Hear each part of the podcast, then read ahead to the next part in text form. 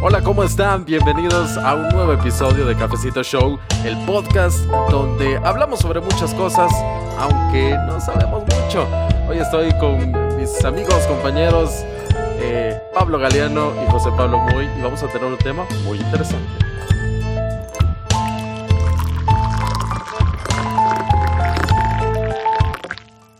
Bueno, en nuestra sociedad actual se ha vuelto muy común la frase, esa es mi verdad. No sé si la han escuchado.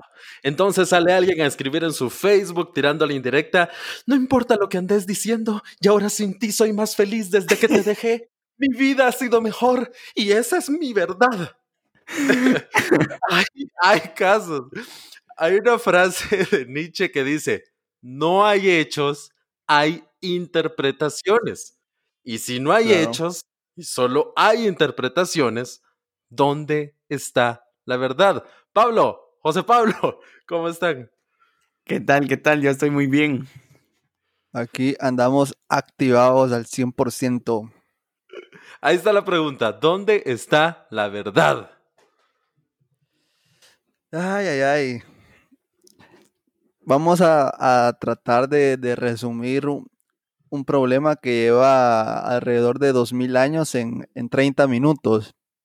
A resumirlo, tal vez no, sino que aportar nuestras ideas sobre el tema. Hasta a filosofar. Aristóteles, filosofar. Descartes, Nietzsche, no sos nada. Aquí te dan tres opiniones certeras.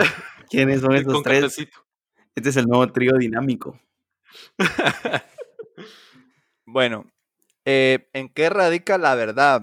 Eh, fíjate, Aristóteles fue uno de los primeros que da una definición de qué es verdad. Y Aristóteles dice algo parece tonto, pero es cierto. Dice que la verdad es decir lo que de lo que es es y de lo que no es no es. Y decir de lo que no es es y de lo que es no es es una falsedad. Eh, Ah, entonces, ¿qué es la verdad? Decir de lo que es, lo que es, y de lo que no es, lo que no es. Así Pero ahí viene. ahí viene, sí, Enrevesado sí, eso. pero ahí viene la pregunta de, de cómo saber qué es lo que es. ¿Cómo saber si eso es? Ajá. Exacto. Es ahí donde está el gran dilema. Sí, ahí está el dilema. Porque ¿cómo sabemos que eso sí es como dicen? Bueno, y también hay, hay, yo siento que parte de esa, de esa famosa frase es que esa es mi verdad. Es algo que, que recientemente se ha vuelto muy, muy común, considero yo, que ese es el, el relativismo. Cada quien tiene su verdad y, y lo que yo pienso, eso es, y lo que los demás piensen, me pela. Es mi Sí. verdad y ya, punto. Sí, pero por ejemplo podemos decir que hay verdades absolutas y verdades relativas, entonces. El, ¿Qué opinan Ah, ustedes de Sería de ver. Va, hay, hay, hay un, hay una, una, al- algo fácil, por ejemplo. Los chucos son ricos. Y puede decir No, muy pero no, esa los chucos no son ricos. Ajá. Entonces, ¿quién tiene la verdad? Sí. Pero ahí nada, verdad. nadie porque es algo subjetivo. Por ejemplo, una verdad sería decir todos los mamíferos son animales. Eso es una verdad absoluta. Sí. Lo que pasa es que eh, donde hay una cierta diferencia son las verdades apreciativas, que es a través de apreciación. Por ejemplo, decir, mira, eh, esta persona es bonita y vos me dirás, no, es- está fea, no me gusta. Y ninguno de los dos está equivocado, pues porque es una cuestión de apreciación. Sí, es algo más de interpretación, siento yo, de, de perspectivas. Pienso yo. Sí, ta- y, y también de, de, de contexto de lo que está pasando alrededor, porque eh, es cierto, por ejemplo, en el, en el caso que decía Pablo, va a decir eh, todos los mamíferos son animales, sí, esa es una, una verdad absoluta, ¿va? Pero ¿qué pasa si alguien viene y dice, y dice no? ¿Y, y ya? ¿No? Pues está O sea, equivocado. lo podemos, está equivocado, lo, lo sacamos así nada más. Sí, porque realmente es algo que se puede comprobar. Ahí vamos a una pequeña definición de verdad que sería la existencia real y efectiva de algo. Ahí entramos en la realidad de que para que algo sea verdad tiene que ser real. Ah, Es que, es que fíjate, es que aquí Pero entran cosas luego bien está- curiosas. Dale, dale. Ajá. Porque la filosofía trata eso de dudar, ¿va? Entonces, por ejemplo, decís todos los mamíferos son, son animales. Animales, ajá. Pero viene la filosofía y te puede decir, bueno, pero puede ser que los animales no existan, sino que son una apreciación mental que tenés sobre una realidad que concebís vos en tu mente, entonces eso no existe. ¿Y cómo saber que existe de verdad? Y es ahí ¿Cómo donde entra el juego de, ajá, es el juego de, de la verdad. Sí, Y pero también, también viene como el, el- el- el significado de las palabras, que las palabras son, son un constructo social, son inventadas en, eh, en otro punto de vista. Porque va, si, si nos vamos a ese ejemplo de todos los mamíferos son animales, hay que recordar que los, los seres humanos eh, estamos catalogados dentro de los mamíferos. Y, y muchas personas objetarían a decir, bueno, somos animales.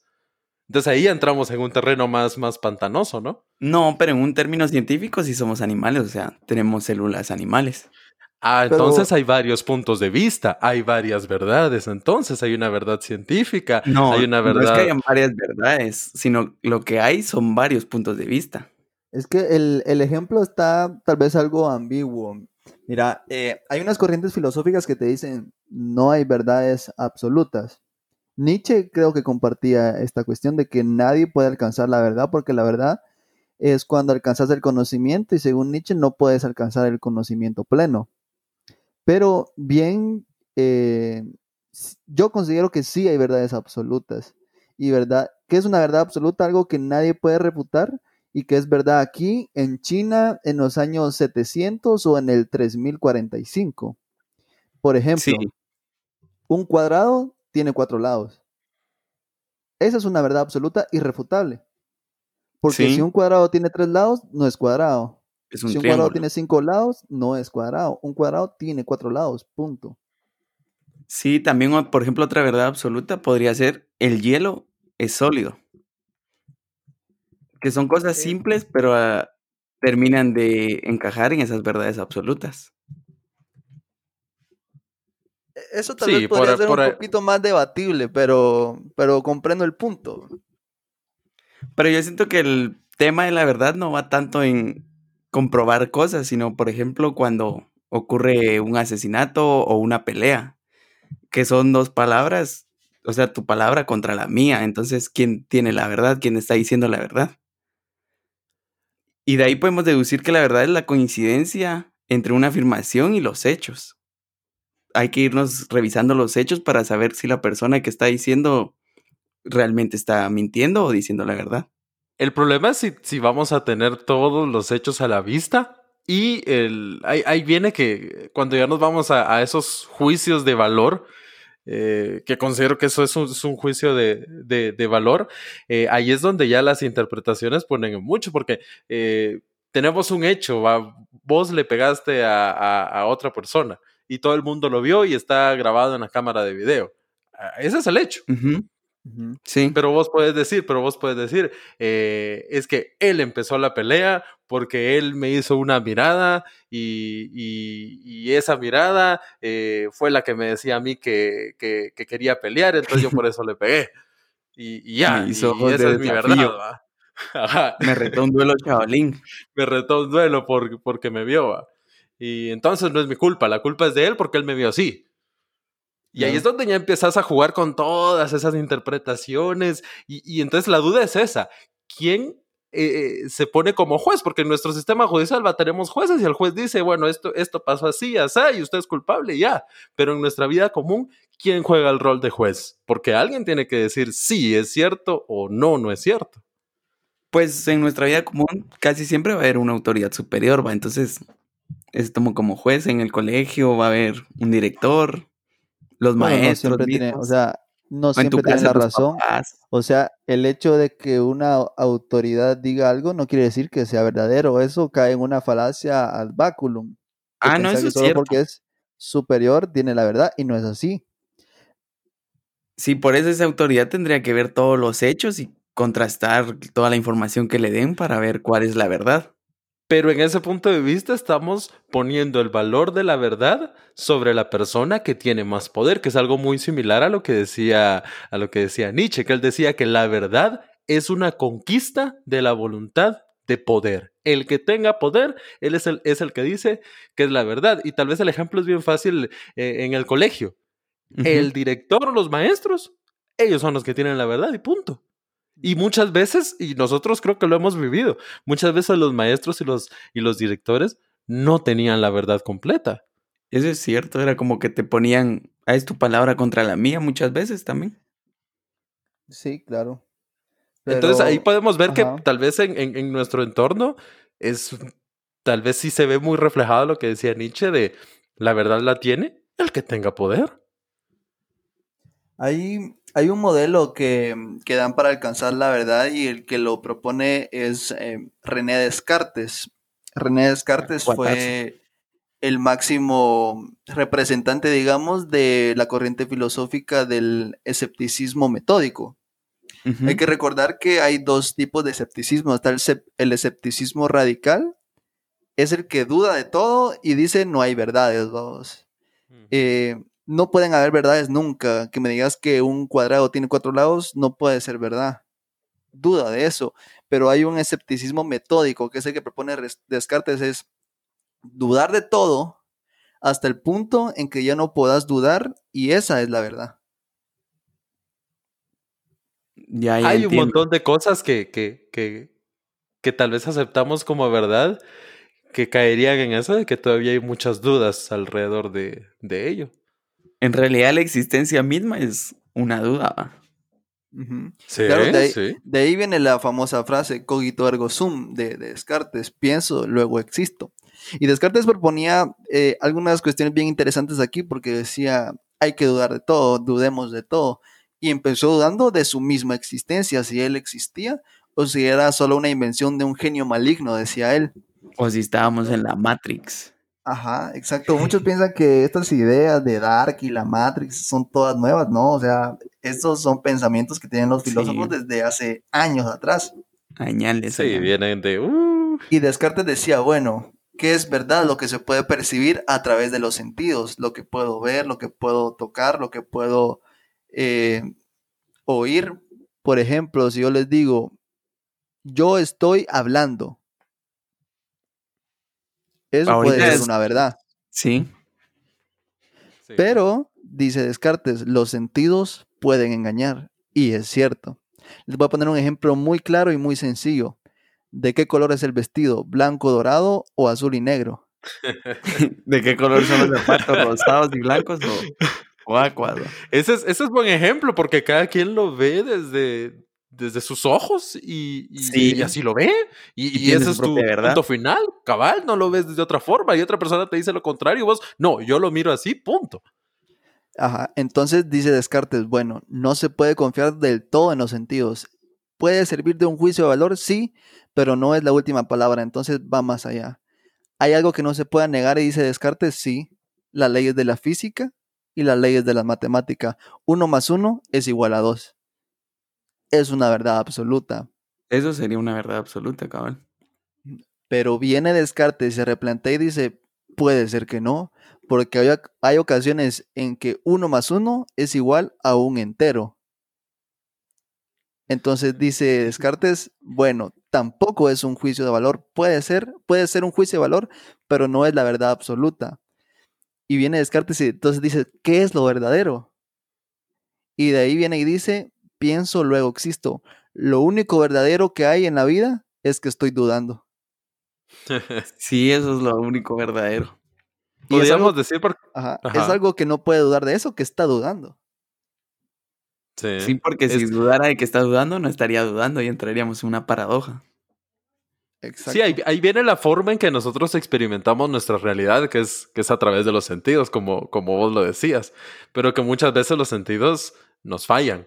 Entonces podríamos decir que para, para poder eh, apreciar la realidad y determinar eh, qué es verdad, qué no es verdad, qué se está pasando, qué no está pasando, tenemos que ir en una búsqueda interna cada uno de nosotros de la verdad, escuchar, eh, interpretar, dudar y, ir en esa búsqueda de la verdad y tal vez no quedarnos tan, tan metidos en, dogmas o, en ideas así fijas y cerrarnos a, a, todo lo demás que nos pueda venir, ¿no?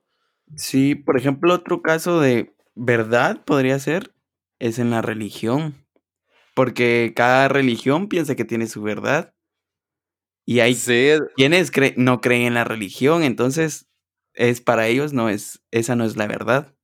Yo creo que ese es un tema más en el en el en el campo de las creencias. Sí, es un, creo yo es la verdad. Sí, es, un, tema más grande, considero, porque eh, tenés una persona que dice, bueno, yo creo eh, en un Dios llamado Jehová. Y te dice otra persona en otro lado del mundo, yo creo en un Dios llamado eh, Shiva. Y otro cree en Alá. Y, y cada, cada uno de esos puntos de vista compiten entre ellos. No puedo aceptar un punto de vista si acepto un punto de vista, los otros eh, se caen, no, no existen, no, no, no tienen cabida dentro de mi punto de vista. Entonces, uno de esos tres o los tres están equivocados. ¿Y cómo saber quién está equivocado o, quién tiene la verdad sobre, sobre esos temas? Santo Tomás de Aquino ponía algo quizás, como les digo, muy burdo, pero que en su tiempo nadie lo habló decía que había un método para alcanzar la verdad y es el método de la tesis y de la antitesis. Yo defiendo mi tesis contra una antitesis y la tesis que gane, digamos así, es la verdad. Pero para eso tenés que estar eh, abierto a, escuchar honestamente, y eso es clave, honestamente, la antitesis, porque si no, no funciona. Sí, de, no, funcionaría. De ahí viene la duda metódica que plantea Descartes. Ya, entonces, eh, en el caso de, de, la religión, y ahí podemos entrar también a, las personas que son, que son no creyentes, que muchas veces lo que creo que pasa es que cada quien se, se cierra en su dogma porque desde pequeño, en el caso de la religión, eh, tiene ese pensamiento bien centrado en su cabeza de que esto es la verdad, esto es la realidad y punto. Y nunca se busca una, una antítesis ni nada más. Sí, exacto. Y ahí, por ejemplo, se podría debatir lo que decía Descartes, que la verdad se puede ver a través de los cinco sentidos. sí, aunque él, mismo dice que los sentidos pueden engañar y no es de del todo de los sentidos. Pero aquí hay algo bien interesante porque hay, unas, hay una corriente filosófica, no recuerdo el nombre de, de cuál es, que dice que no existe la verdad objetiva. ¿Qué piensan ustedes de eso? No existe la verdad objetiva. No, yo pienso que eh sí existe la verdad objetiva. Sí hay un tipo de verdad objetiva. Pero, no todo puede ser objetivo, ¿o sí? Claro, no, no, no, todo puede ser objetivo. No, pero sí existe alguna verdad objetiva. Sí hay verdades objetivas. Sí. Pero ahí, también viene el relativismo que dice que todos los puntos de vista son iguales son equitativos y, ya. Entonces, no sé, yo, yo siento que ese, ese, punto de vista relativismo de todos los puntos de vista valen y punto, siento que es el que ha ganado más, más fuerza en, la sociedad actual, eh, donde todo, cada quien tiene su verdad, cada quien se valora eh, a sí mismo como cree puede y, y, ya va. Lo interesante de, este, de esto que les decía, que no exista la verdad objetiva, es que bajo esta filosofía que no existe una verdad objetiva, tampoco es objetivo. O sea que eh, decir que no existe una verdad objetiva no es una verdad objetiva. Claro, porque es lo que es su pensamiento, él cree puede, eso. Puede ser una falsedad que no existe una verdad objetiva también. Sí, también. Porque no, ah, no pueden aseverar algo al 100%. Y esta cuestión del subjetivismo, es cierto, ha ganado bastante campo, pero es algo peligroso. Por ejemplo, eh, supongamos que hay un choque. Eh, tres personas involucradas. Uno destruyó totalmente su capó, salió con el cuello fracturado, no puede mover las piernas y se debate entre la vida y la muerte. La otra persona eh, tuvo un rayón en su carro y le dio dolor de cabeza. Y la otra persona, pues, se, le, se le arruinó el tren delantero, supongamos. Ninguno del, digamos que una persona tuvo la culpa y van ante un juez y la persona que solo tuvo un rayón y dolor de cabeza le dice, no, esto para mí ha sido el peor día de mi vida, es lo peor que me ha podido pasar. Y viene la otra persona y le dice, pero mira, yo, o sea, casi me muero, me quebré las dos piernas, me quitaron una, mi carro se perdió totalmente y me dices que es el peor día de tu vida. Y el otro le dice, sí, es el peor día de mi vida. Y viene el juez y resuelve que para las dos personas fue un trauma de igual manera, porque así lo concibe la persona. Y a los dos se les da la misma cantidad de, dinero por daño psicológico de la persona que, que, hizo el accidente. Entonces, ¿eso es lo justo o no es lo justo? Sí, es lo justo, pienso yo. ¿Por qué? Porque al final cada quien percibe las cosas de diferente manera. Para mí, romperme una pierna puede ser lo peor de la vida. Aunque no lo sea, pero para mí así lo es. Mm, porque no he experimentado otras cosas más grandes. En cambio, otra persona recibió la, misma cantidad de dinero por un dolor de cabeza. Exacto, pero para esa otra persona, eso es lo más grande que ha sufrido él. Y quizá en algún momento sufra algo más grande y va a volver a decir, este es el peor día de mi vida. Pero cada, las dos personas lo percibieron de diferente manera. No sé, yo, yo habría que ver pasado, por ejemplo, qué, qué, tanto han vivido, cómo, cómo fue su niñez, etcétera. Entran muchas cosas en juego para que uno perciba las cosas diferentes. Sí, yo tiendo también a, irme por ese lado, que, cada quien percibe las cosas diferentes. Y la misma, la misma cosa, por ejemplo, el, romperse un dedo o, romperse un brazo, que, era el ejemplo que se daba. Eso mismo, en dos personas, las dos personas lo pueden experimentar de forma diferente. Para uno puede ser, bueno, me rompí y qué va.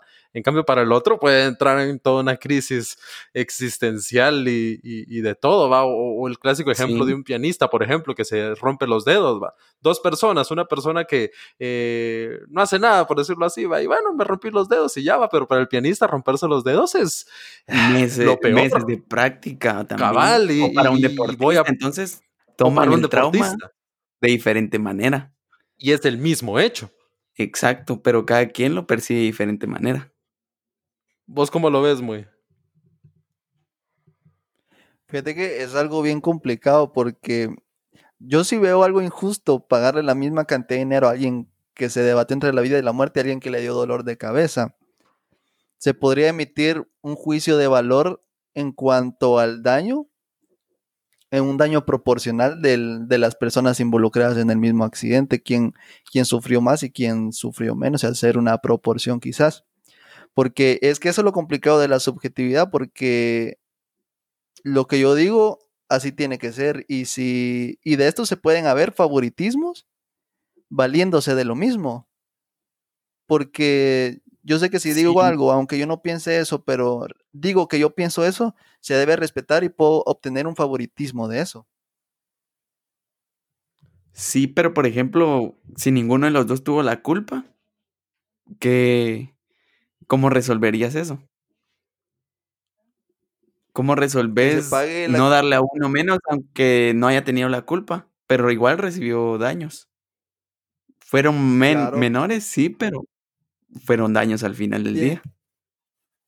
Sí, pero tiene que ser proporcional a quien tuvo un mayor impacto, digamos. Pero es que ahí es donde viene la, la, y volvemos a quien dice qué es mayor o qué es menor impacto.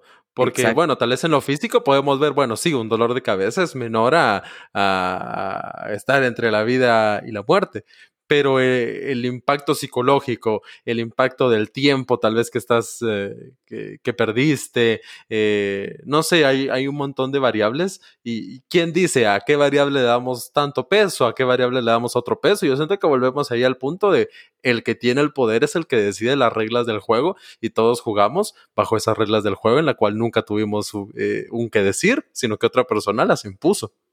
Exacto. Pero pero eso no quiere decir de lo que, esa persona haya decidido no sea verdad. Tenés que emitir un juicio, y eso sí, tenés, pero tenés que basar ese juicio en algo. Porque. Pero ¿quién pone ese algo? Es ahí lo que. ¿El que, tiene poder? Sí, pues, pero digamos, el que tiene el poder no puede decidir algo sobre la subjetividad, tiene que basar su juicio de valor en algo. Pero creo que ahí nos estamos adentrando más en un campo de objetividad y subjetividad más que de verdad. Porque es lo que plantea la, la teoría de Nietzsche, que no hay verdades absolutas. Porque dice Nietzsche, la realidad cambia, la realidad no es, no es inmutable, por lo tanto la verdad cambia y tampoco es inmutable. Y hay verdades contradictorias, eso lo dice Nietzsche. Sí, y ahí... Y ahí Pero entonces, ¿cómo identificamos una verdad?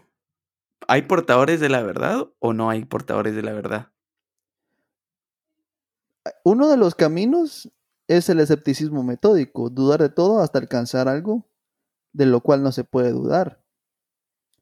Es uno de los campos. Y al final esto eh, vale hacer la misma aclaración que el podcast pasado. Aquí nadie es doctor en filosofía y, posiblemente no, no, descifremos este enigma, pues, pero es un enigma que se sigue arrastrando hasta el día de hoy y los filósofos tampoco se han puesto de acuerdo. Sí, creo que el tema de la verdad es muy subjetivo. Porque mientras Nietzsche decía la realidad no es, no es inmutable y cambia al igual que la realidad, por ejemplo, tenés el, caso de, de Dury, que dice existen verdades últimas, definitivas y eternas. Y los dos tienen tesis en lo mismo. Y eso que no nos hemos metido a hablar sobre la moral, porque em, podemos hablar sobre la tortura. Una persona puede decir, bueno, la tortura es mala. Y otra persona puede decir, no, la tortura no es mala. En algunos casos, la tortura puede ser necesaria. Y, claro, pero ¿cuál de los dos? de vista, desde el cabal. que quiere sacar información es necesaria, pero el que está sufriendo es algo malo. Pero el punto es, ¿es bueno o es malo? Para mí es malo. Tiene que haber una verdad, pero para mí, ese es el punto, el para mí. Ajá. Pero tiene que haber una verdad.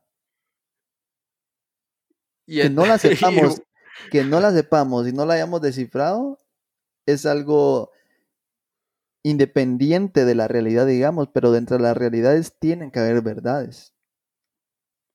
Sí, sí lo, difícil es interpretar esas, esas, verdades o llegar a esas verdades. verdad.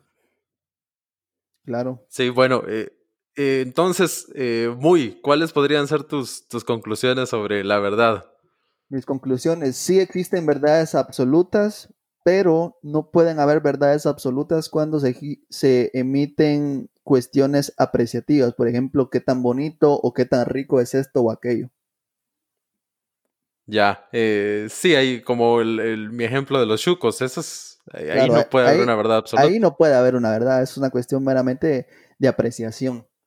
Pero podemos concordar en que la, la verdadera verdad, podría decir, es que los chucos de la U son los mejores de la USAC.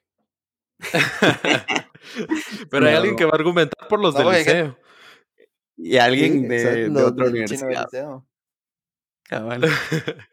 Pablo, ¿cuáles son tus conclusiones sobre la verdad? Para mí, la conclusión de la verdad es que la verdad supone una concordancia entre aquello que afirmamos, lo que se sabe, lo que se siente o lo que se piensa. Tiene que haber una concordancia entre los hechos y lo que se dice, ¿verdad? Y que también, para mí, todo el mundo miente, dijo Doctor House. Yo considero que eh, la búsqueda de la verdad tiene que ser un pilar de cada uno de nosotros, pero tiene que ser una búsqueda de la verdad honesta y yo sí considero que hay que dudar de todo, hay que ser escépticos en todo lo que se nos presenta, eh, porque esa es la única forma en la cual no nos van a ver la cara. Esto ha sido otro podcast de Cafecito Show. Gracias por haber estado con, nosotros hablando sobre la verdad, eh, aunque no sabemos mucho sobre filosofía. Aunque este es el mejor podcast, indudablemente. Y es una verdad absoluta. Absolutamente. Gracias por estar con nosotros. Gracias por Hasta la próxima.